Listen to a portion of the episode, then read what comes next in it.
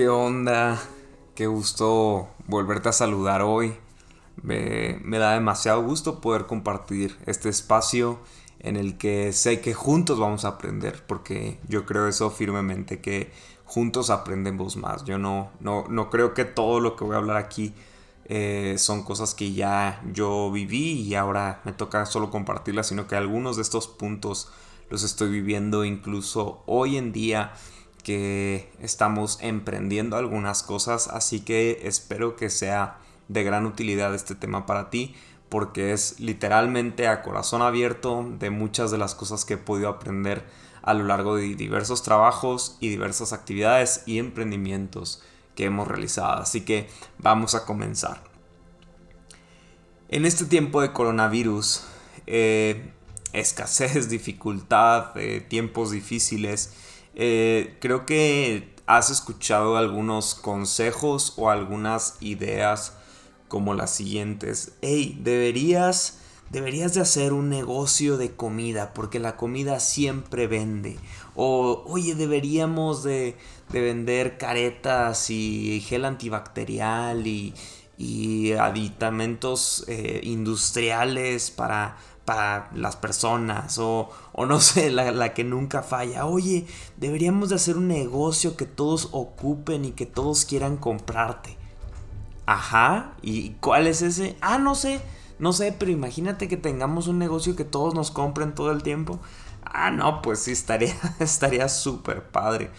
Pero existen muchos factores que pueden ayudarte a que el negocio más simple se vuelva exitoso y a que el negocio con más planeación y más ideas fracase. Hace poco escuchaba a un empresario muy famoso en México que, él, a él le propusieron un negocio y, y, era un buen negocio, sonaba bastante bien y su respuesta fue, lo siento mucho, pero ese negocio yo no sé nada de ese negocio, yo no puedo aportar mucho a ese negocio y siento que tengo más riesgo al entrar a ese negocio que beneficio. ¿Y qué me dejó eso de lección? Que incluso la persona que tiene un nivel mucho más alto que el que muchos de nosotros tenemos actualmente, evalúa las oportunidades que llegan a su puerta porque de eso depende y determina el éxito que va a tener. Entonces, es mentira que todos los negocios pegan, ¿no? Claro que no todos los negocios pegan, pero sí es algo muy real que si tú estás eh, enfocado en algo y te apasionas por algo, es mucho más fácil y mucho más posible que logres eh, hacerlo funcionar. Pero ahorita voy a entrar un poquito más a ese detalle. Algunos grandes empresarios que comenzaron desde cero afirman que todo éxito empresarial o corporativo se debe a constancia, paciencia, es, perdón, esfuerzo y algunos le hablan eh, o adicionan el factor suerte, pero creo firmemente que ese factor suerte llega incluso por la combinación de constancia, paciencia y esfuerzo. ¿Por qué motivo? Porque esos tres, la constancia, paciencia y esfuerzo, te hacen mantener un ritmo en tu trabajo que te llevará al punto en el que tú encontrarás ese factor suerte y te ocasionará ser exitoso. Pero hay algo eh, en, que, eh, no sé, hay algo malo en, que yo haya iniciado un negocio de comida o que ahorita esté realizando ventas de, temas eh, de salud o de gel antibacterial y algún tipo de, de cosa que responde a la contingencia. Claro que no. No hay nada de malo que hayas desarrollado un emprendimiento en este tiempo o un emprendimiento que responda a alguna necesidad de la contingencia. Pero tienes que tomar muchos factores en cuenta antes de pensar que tu negocio será un éxito para siempre. Si decidiste iniciar a vender algo que responda durante el periodo de contingencia, deberás de planear que quizás más adelante tu producto ya no sea tan necesario como lo es ahorita. Y tienes que empezar a pensar cuáles son los siguientes pasos que te logren posicionarte como una marca o una empresa que da un buen servicio o da un buen valor a las personas que consumen el producto o el servicio que tú estás ofreciendo. Entonces tenemos que ver cuáles son los siguientes pasos para nuestro negocio si es que ahorita solamente está respondiendo a una necesidad de la contingencia. Si decidiste iniciar un negocio de, comida, lo que yo te recomendaría es continúalo e innova, busca la forma de hacerlo crecer cuidando temas como que tus pasivos no sean más grandes que tus activos, que, que no, no te aloques rentando un lugar que ahorita puedes pagar solamente porque quizás las personas te están consumiendo más, sino que veas la forma de una forma tranquila, de una forma orgánica que puedas empezar a crecer. Una vez una persona me dijo, si aún ni siquiera tus vecinos saben algo de ti, no te quieras aventar a que toda la ciudad sepa de ti. Y eso me parece súper, súper real. Tenemos que ir, ir viendo cómo abarcamos cada zona muy tranquilamente. No, no llevamos prisa. Es mucho mejor dar pasos firmes, eh, claros, que, que pasos irregulares con muchas promesas o con muchas aspiraciones a conseguir algo. Pero entonces, hoy yo quiero hablar cuatro puntos eh, que yo considero que son muy esenciales para tu próximo emprendimiento. Una clave de los negocios es dejar que crezcan, como dije, de forma orgánica. Aún los negocios más rentables y que crecieron, ¡pum!, rápidamente, crecieron de forma orgánica.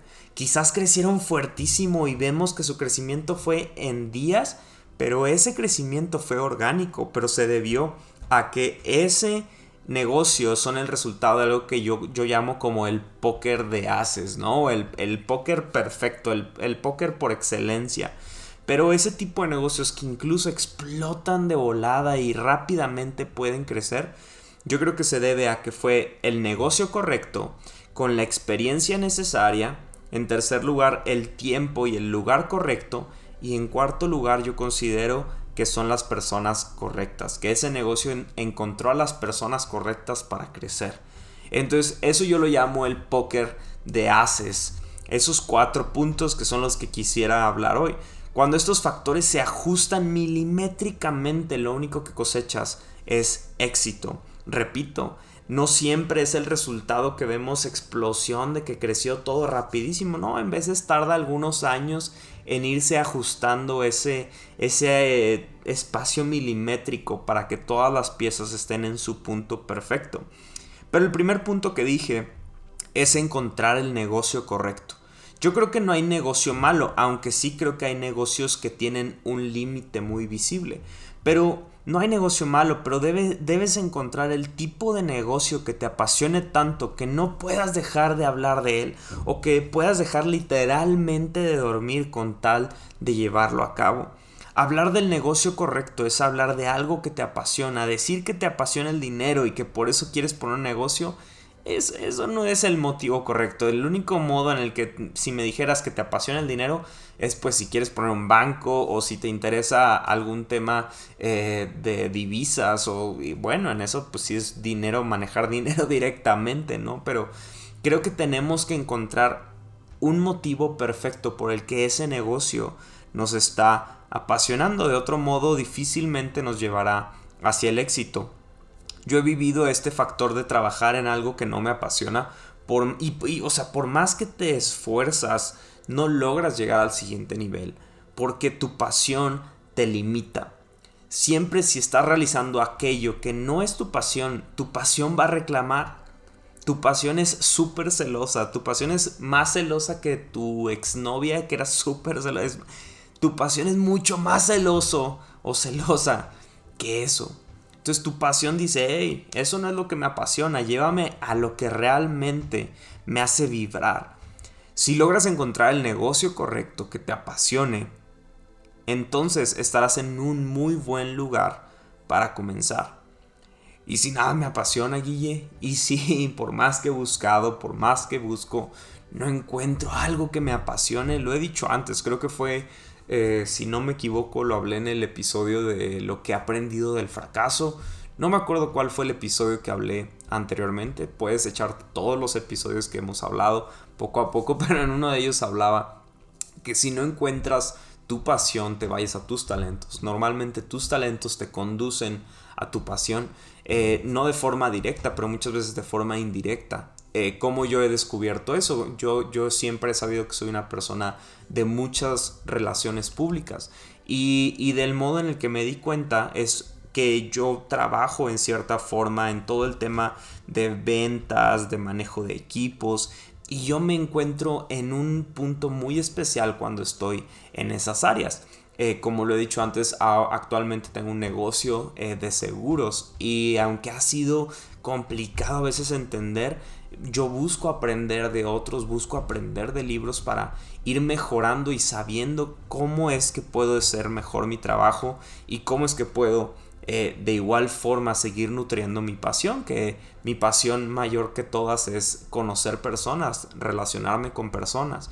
Y entonces, si tú no encuentras actualmente algo que te apasiona, ve a tus talentos, mira hacia tus talentos y creo firmemente que podrás encontrar en algún momento una de tus pasiones que puedas realizar.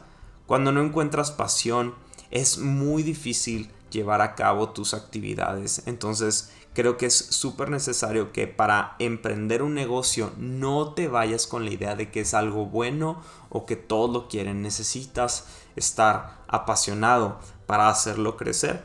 Puedes encontrar formas de hacerlo crecer incluso si a ti no te gusta, pero será muy cansado y muy difícil que puedas alcanzar el éxito al que tú aspiras si ni siquiera estás apasionado por el trabajo que estás realizando. Al hablar de emprender, no es solo alguien que inicia un negocio, sino alguien que se reinventa aún perteneciendo a una corporación.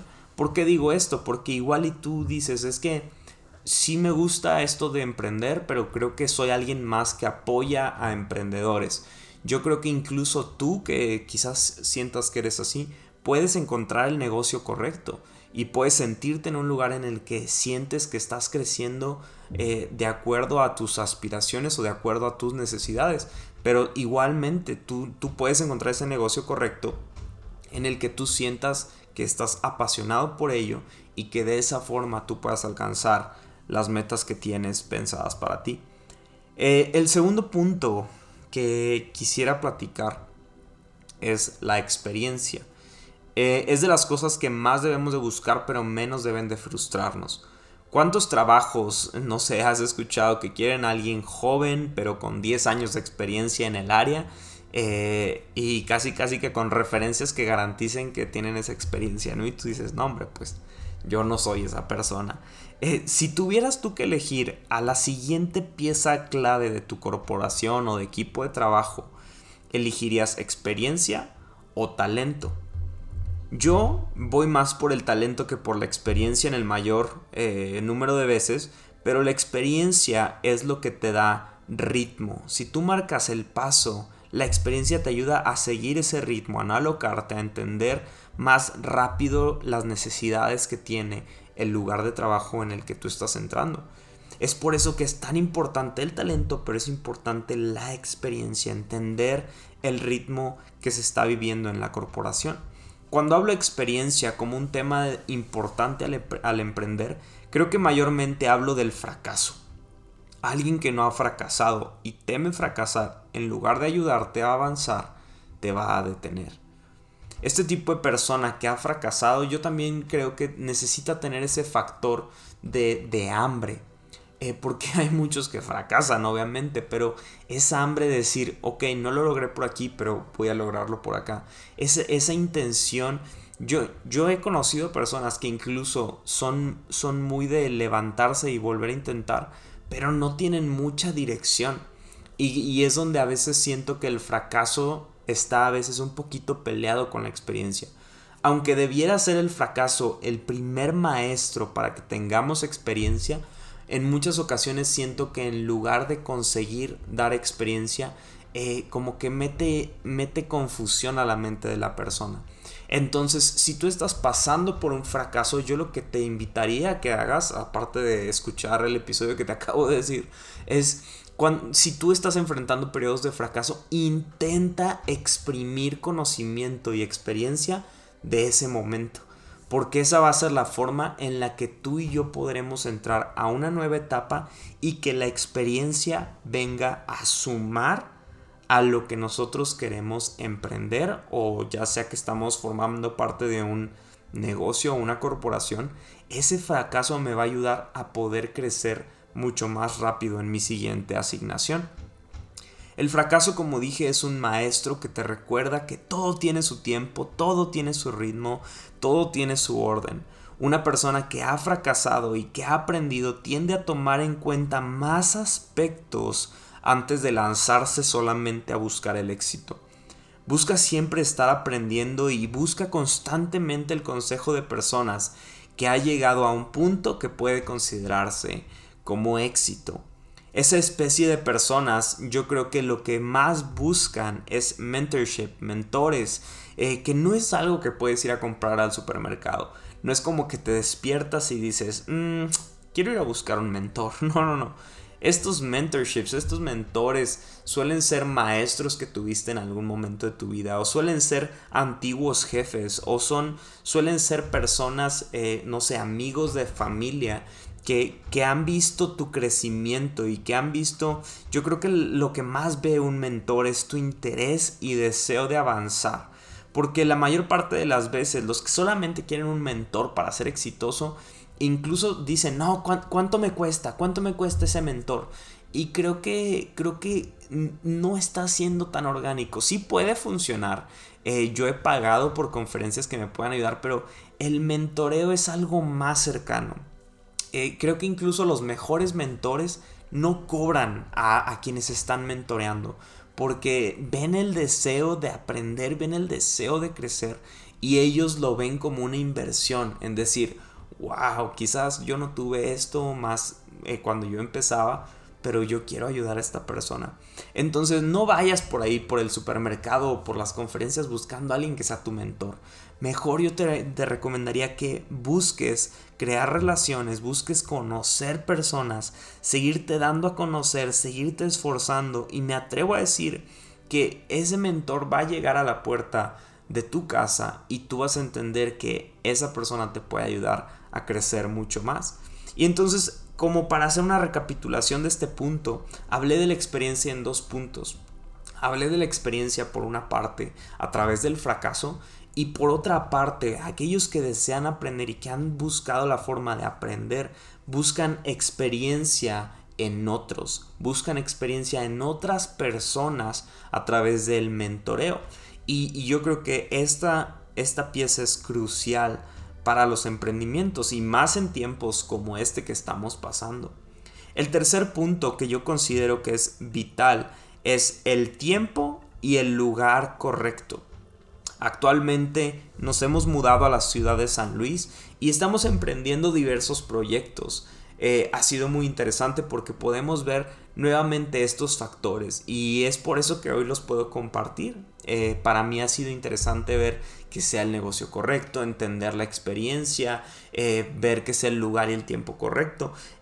en esta zona que vivimos en San Luis se da un fruto llamado lichi o no sé si lo conozcas de otra forma en tu país o en tu ciudad, pero este fruto se da en los meses de mayo y junio principalmente. Es un, riquísimo fruto, a mí me gustó porque sabe como a gelatinita o, algo así como, no sé, sabe, muy curioso, que me encanta. Pero ¿cuál, ¿cuál es el punto aquí?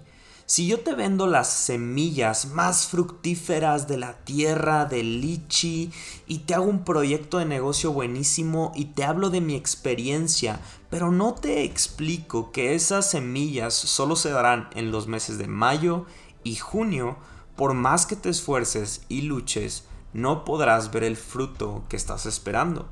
Debe existir una combinación perfecta y milimétrica del tiempo y el lugar correcto, porque incluso si lo haces en el tiempo correcto, pero en el lugar incorrecto, no verás el resultado que esperas. Creo que este punto especialmente lo podemos ver en la agricultura por sobre todas las cosas, que necesitamos una combinación perfecta del tiempo y el lugar para que esto funcione. Hay negocios que su lugar no es la calle principal de tu ciudad. ¿Por qué? No lo sé. No lo sé, pero hay negocios que crecen mucho más en la sombra.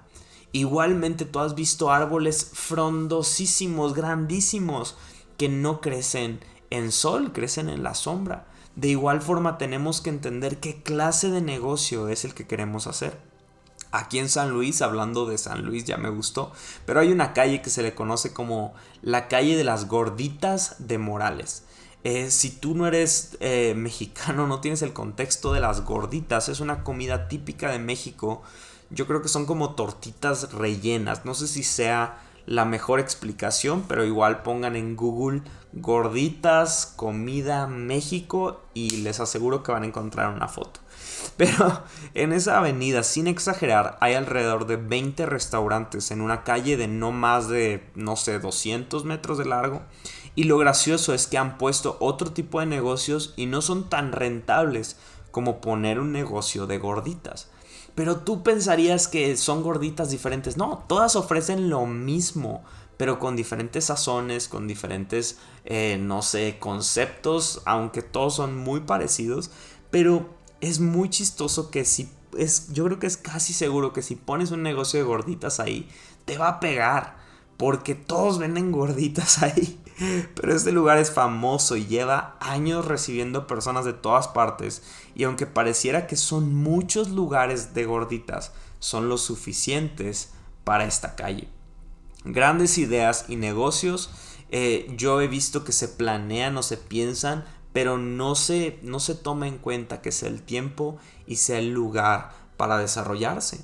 Eh, creo que claro ejemplo es que para este verano del 2020 me imagino que había una infinidad de restaurantes o de negocios que, que se planearon y se tuvieron que cancelar o posponer porque el periodo de crisis hacía demasiado difícil su arranque. Obviamente este tipo de crisis o este tipo de problema que vivimos mundialmente muchas veces no lo podemos eh, planear o, nos podemos precipitar a vivirlo. Pero ¿qué pasaría si podemos planificar y pensar mucho mejor lo que queremos hacer en cuanto a tiempo y lugar? Incluso en momentos difíciles como este, podemos ver que las pizzerías yo creo que vendieron más que muchos meses porque no todos los restaurantes tenían servicio a domicilio como las pizzerías. Y entonces encontramos un tipo de negocio en el que se adaptó a incluso una situación tan difícil como lo fue o lo ha sido el coronavirus. Hay ocasiones en las que el tiempo y el lugar parecen los indicados, pero es hasta que se inicia el negocio que te das cuenta que no era así. Lo más que podemos hacer es planificar contra cualquier pronóstico y ver todos los pros y contras que puedan existir. El siguiente punto y el último punto que quiero tocar hoy es las personas correctas. Si tú crees que tú vas a arrancar un negocio sin necesidad de absolutamente nadie, estás muy equivocado. Ningún negocio funciona sin otras personas. Incluso en el negocio más solitario necesitas de un primer grupo de personas que crean en ti, que te sigan para que otras personas crean en tu proyecto. Pareciera a propósito que funciona así, pero aún hay muchas personas que creen que no necesitan de nadie para avanzar. Cuando tú tienes un negocio que ha encontrado a sus personas correctas, todo fluye como un pez en el agua. No tienes que hacer mucho para que todo funcione, pero si eres un empresario y tienes gente a tu cargo, es importante que los cuides ya que ellos son tu materia prima. En ocasiones lo olvidamos, pero mucho del éxito que tengamos se debe a las personas que nos acompañan. Y si tú olvidas esto, por más que tengas todos los otros puntos, el crecimiento no llegará de la forma en que lo esperabas. Hace poco yo platicaba con un cliente que tuvo que detener algunos de los negocios que estábamos desarrollando porque él me dijo esta clave, es que yo puedo despedir a todo mi personal y contratar nuevo, pero yo valoro tanto el trabajo que han hecho conmigo, ellos son mi materia prima. Y era gracioso porque literalmente él podía correr a todos y seguir trabajando después con gente nueva, pero él valoraba tanto a su materia prima, que eran las personas que habían creído en él y que habían caminado con él y que lo han hecho crecer a la magnitud que él ha crecido. Y entonces es tan importante que nosotros entendamos que necesitamos de otras personas que nos acompañen y que crean en lo que nosotros estamos haciendo. Es así como tú y yo podemos arrancar un emprendimiento incluso en un tiempo como el de contingencia que estamos viviendo el día de hoy. Oye Guille, pero yo ni estoy en el negocio correcto, ni siento eh, que tengo la experiencia correcta, ni siento que estoy en el tiempo ni lugar correcto y ni siento que tengo las personas correctas a mi lado. ¿Qué te recomendaría? O vuelve a planear o aborta misión hasta que vuelvas a estar en, un mejor, en una mejor posición. No está mal decir, uy, creo que me equivoqué, me voy a regresar. Eso no está mal. Yo creo que es peor no intentar las cosas. Pero sí tenemos que ser muy inteligentes en cuáles son nuestros siguientes pasos. Te recomendaría pensar que encuentres el negocio correcto, que encuentres a las personas correctas, que, te, que, consumas tu tiempo pensando en que esté todo en orden. Hay una frase que también me gusta mucho, que es mejor tener algo el día de hoy que esperar hasta que sea perfecto el día de mañana. Yo creo que es muy válido este pensamiento, pero en temas como emprendimiento no hay nada mejor para que tú arranques que al menos considerar estos cuatro puntos. Eh, yo creo que no necesitas toda una corporación, pero necesitas a las personas ideales para que esto avance. No necesitas el mejor lugar, pero puedes encontrar el mejor lugar que se adecue a tus posibilidades el día de hoy, el tiempo que se ajuste a tus mejores tiempos, la experiencia y las personas a tu alrededor que te ayuden, que mejor puedas encontrar el día de hoy. Pero una vez que tú pienses y pongas en práctica esto, tu forma de hacer tu negocio es muy distinta, porque todo lo que esté en tus manos lo vas a hacer explotar aún mucho, mucho más. De no ser así, te puedo asegurar que emprenderás, iniciarás un negocio, si es algo respondiendo a temas de contingencia, estarás un par de meses y luego simplemente darás de baja tu cuenta, no sé, en Facebook, dejarás de contestar llamadas y desaparecerá un muy buen negocio que prometía ser el siguiente negocio importante en la ciudad, pero que ahorita no lo vas a hacer. Y, muchas veces lo podemos escudar de muchas formas, pero incluso un tema como este, yo te invitaría a que lo tomes con una experiencia como un fracaso, pero no como que seas un fracasado, pero que lo tomes como algo que no fue la mejor decisión quizás. Y esa experiencia tomarla para sumarla a otras experiencias y así poder llegar a un mejor plan más adelante. Yo una vez escuchaba a una persona que debes de dedicarle al menos 5 años a un negocio para determinar si en verdad ya intentaste todo y no es el negocio para ti. Pero creo que tú y yo estamos a muy buen tiempo para que podamos determinar nuestros siguientes pasos y nos ayuden a crear o hacer crecer un negocio que en realidad esté llenando nuestras expectativas y nuestros deseos de hacia dónde deseamos dirigirnos. La experiencia cuando está bien aplicado te da una guía para el siguiente paso. Y hablando de experiencia, recuérdalo, incluso una experiencia de fracaso, cuando la tomamos como un aprendizaje, nos va a dar la guía para el siguiente paso que viene para nosotros. De no ser así, probablemente vas a ir a otro paso en falso que te llevará a un nuevo fracaso. Pero no te recomendaría emprender solo porque sí solo porque otros lo hacen o solo porque estás en necesidad. Creo que podemos ser inteligentes y poder ver qué es lo que podemos hacer. Incluso si tú ahorita estás respondiendo simplemente a una necesidad, no sé, económica y estás haciendo un tipo de negocio, está súper bien si tú lo ves así. Pero si tú piensas que esto puede ir a más o que puede crecer a más, sí te invitaría a que tomes en cuenta estos cuatro puntos para que incluso si no los hayas pensado, los puedas aplicar a tu negocio y de esa forma puedas continuar y crecer aún más. Si cada dos días tienes ideas millonarias escritas en papel, hay algo de bueno, pero también hay algo de malo en eso. Bueno en que cada idea mala no concluida te dirige a la idea que te hará sobresalir pero es malo en que a veces somos muy buenos en llevar las cosas a papel, pero muy malos en ejecutar esas ideas. De nada sirve que comuniques un plan y no lo hagas.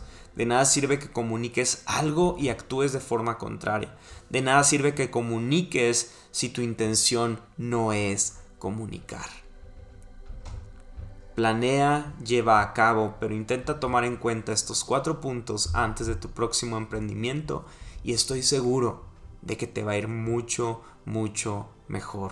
Recuérdalo. Encuentra el negocio correcto, encuentra la experiencia, encuentra el tiempo y lugar correcto y busca las personas adecuadas para tu emprendimiento. Espero que hayan aprendido algo el día de hoy me encanta poder hablar estas cosas porque mucho de ellos son cosas que literalmente estoy viviendo hoy en mi día a día.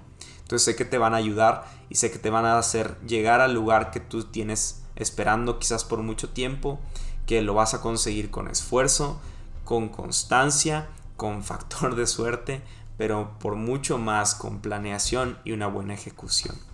Les mando un fuerte abrazo. Si no nos sigues en redes sociales, búscanos en Instagram. Eh, puedes buscarme también en mi profile personal. Y con todo gusto me, encantaría escuchar qué, qué has aprendido y cómo lo estás aplicando en tu vida. Un fuerte abrazo. Hasta luego.